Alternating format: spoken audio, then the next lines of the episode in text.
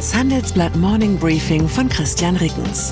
Gelesen von Peter Hofmann.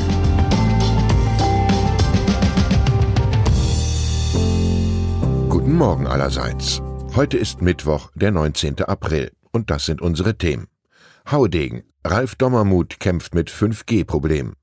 Exportsegen. Hälfte des globalen Wachstums hängt an China und Indien. Messwesen. Minister Heil legt Gesetz zur Arbeitszeiterfassung vor. Nach einer kurzen Unterbrechung geht es gleich weiter. Bleiben Sie dran. Die deutsche Wirtschaft steht vor neuen Herausforderungen. Und Sie möchten aktiv die Zukunft mitgestalten? Dann sind Sie beim Handelsblatt CFO Summit 2024 genau richtig. Erleben Sie hochkarätige Speaker und CFOs renommierter Unternehmen wie Amazon, Google oder SAP Seien Sie Teil dieses exklusiven Gipfeltreffens am 11. und 12. Juni in Düsseldorf. Mit dem Code Podcast sparen Sie bei der Anmeldung 15%. Alle weiteren Infos unter handelsblatt-cfo-summit.de. United Internet. Ralf Dommermuth zählt zu den letzten großen Haudegen der deutschen Wirtschaft. Seine United Internet AG führt der Selfmade-Milliardär nach dem bewährten Highlander-Prinzip, es kann nur einen geben. Bisher war Dommermuth mit diesem Managementstil erfolgreich. Doch nun erlebt United Internet eine der größten Krisen der Unternehmensgeschichte, analysiert unser Telekom-Reporter Philipp Alvarez. Dommermuth hatte angekündigt, mit seinem Unternehmen 1 und 1 ein viertes, besonders leistungsfähiges Mobilfunknetz für Deutschland bauen zu wollen. 1 und 1 hat sich gegenüber der Bundesnetzagentur zum Ausbau des 5G-Netzes verpflichtet.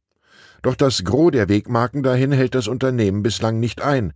So funkten zum Jahreswechsel nur fünf 5G-Masten, doch tausend waren zugesagt worden. Der Börsenkurs ist im Keller, die Nerven der Führungsriege liegen blank. Netflix. Auch Netflix hat seine Aktie nachbörslich auf Talfahrt geschickt.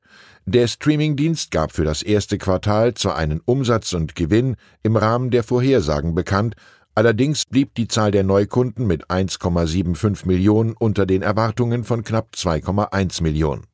Zugleich endet bei Netflix eine Ära. Der Streaming-Anbieter will seinen DVD-Versanddienst einstellen. Vor einem Vierteljahrhundert hatte Netflix begonnen, Leih-DVDs per Post zu verschicken, damals so bahnbrechend wie ein Film von Quentin Tarantino. Wachstum. Das ist mal eine Zahl, die hängen bleibt. Nach Berechnungen des Internationalen Währungsfonds wird 2023 die Hälfte des globalen Wirtschaftswachstums in nur zwei Ländern erzeugt, China und Indien. Vor allem die chinesische Wirtschaft ist nach dem Ende der strikten Null-Covid-Politik stärker gewachsen, als Ökonomen erwartet hatten. Im ersten Quartal 2023 stieg das Bruttoinlandsprodukt Chinas im Vergleich zum Vorjahr um 4,5 Prozent. Treiber des Wachstums waren der Konsum und die Exporte. Der Nebeneffekt vom viel diskutierten Decoupling einer größeren Unabhängigkeit des Westens von chinesischen Produkten kann keine Rede sein. Im Gegenteil, die Einfuhren aus China in die USA stiegen 2022 auf den Rekordwert von 581 Milliarden Dollar die China-Einfuhren in die EU auf 561 Milliarden Dollar. Das muss keine schlechte Nachricht sein. Nach der etwas aus der Mode gekommenen Logik der Globalisierungsbefürworter bedeutet eine enge wirtschaftliche Verflechtung auch ein hohes Maß an wechselseitiger Abhängigkeit und damit ein Interesse an friedlicher Konfliktlösung. In Bezug auf Russland hat sich diese Hoffnung als falsch erwiesen. Bei China steht das Urteil noch aus. Arbeitszeit. Auf die Fähigkeit zu friedlicher Konfliktlösung könnte es demnächst auch in vielen deutschen Unternehmen ankommen. Die Bundesregierung will Beschäftigte in Deutschland verpflichten, ihre Arbeitszeit jeden Tag elektronisch aufzuzeichnen. Dies sieht ein Gesetzentwurf von Bundesarbeitsminister Hubertus Heil vor. Er reagiert damit auf ein Urteil des Bundesarbeitsgerichts. Interessant sind nun vor allem die geplanten Ausnahmen. Laut Gesetzentwurf können Arbeitgeberverbände und Gewerkschaften Öffnungsklauseln beschließen. Diese könnten eine Regelung der Zeiterfassung auf Unternehmensebene durch Management und Betriebsräte erlauben. Auf eine Erfassung verzichtet werden kann dann unter anderem bei Arbeitnehmern, bei denen die Arbeitszeit wegen besonderer Merkmale der Tätigkeit nicht gemessen oder im Voraus festgelegt wird oder von den Arbeitnehmern selbst festgelegt werden kann. Das Gesetz rührt an ein offenes Geheimnis. Zigtausende Beschäftigte, darunter häufig hochqualifizierte Fachkräfte wie Anwälte oder Berater, arbeiten immer wieder länger als die zulässige Höchstdauer von zehn Stunden pro Tag. Oder sie halten die gesetzlichen elf Stunden Mindestruhezeit zwischen Feierabend und Arbeitsbeginn am nächsten Morgen nicht ein. Das passiert etwa, weil sie spät abends noch ein Telefonat mit der Kundin in den USA führen. Möglich wird das durch den Verzicht auf eine Arbeitszeiterfassung, und dieser Verzicht hängt laut dem Heilentwurf künftig an der Zustimmung von Gewerkschaften bzw. Betriebsrat. Das dürfte in vielen Betrieben zu interessanten Diskussionen führen. FDP-Vertreter haben bereits Widerstand gegen den Entwurf angekündigt. Deutsche Bank. Auch der ein oder andere Arbeitstag von Karl von Rohr dürfte länger als zehn Stunden gedauert haben. Das bringt der Job als stellvertretender Vorstandsvorsitzender der Deutschen Bank mit sich. Vorstände und Geschäftsführer sind von gesetzlichen Arbeitszeitregeln ohnehin ausgenommen. Gestern Abend teilte die Deutsche Bank mit, von Rohr will seinen Vorstandsvertrag nicht über das vorgesehene Ende am 31. Oktober 2023 hinaus verlängern.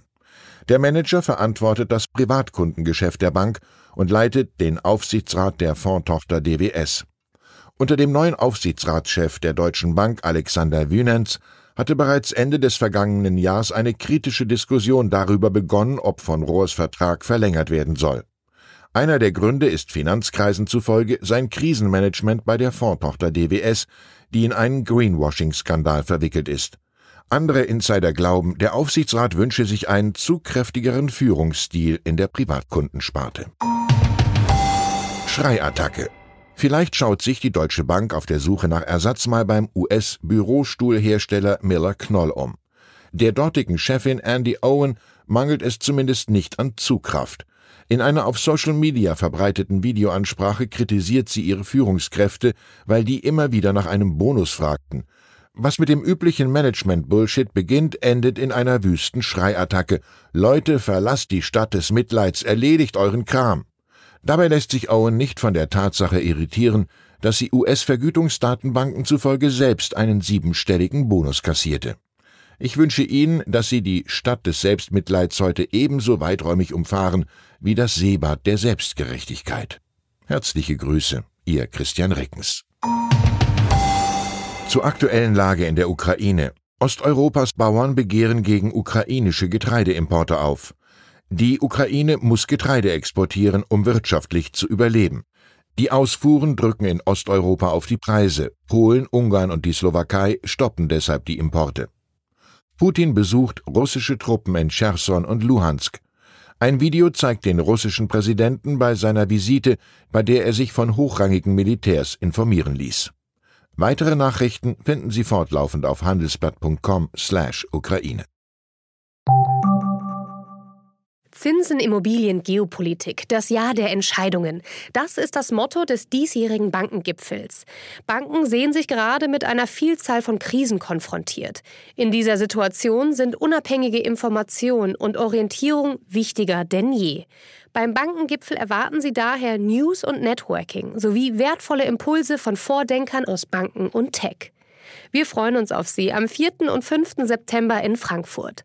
Mit dem Vorteilscode Bankengipfel24 erhalten Sie 15% auf den Teilnehmerpreis unter handelsblatt-bankengipfel.de.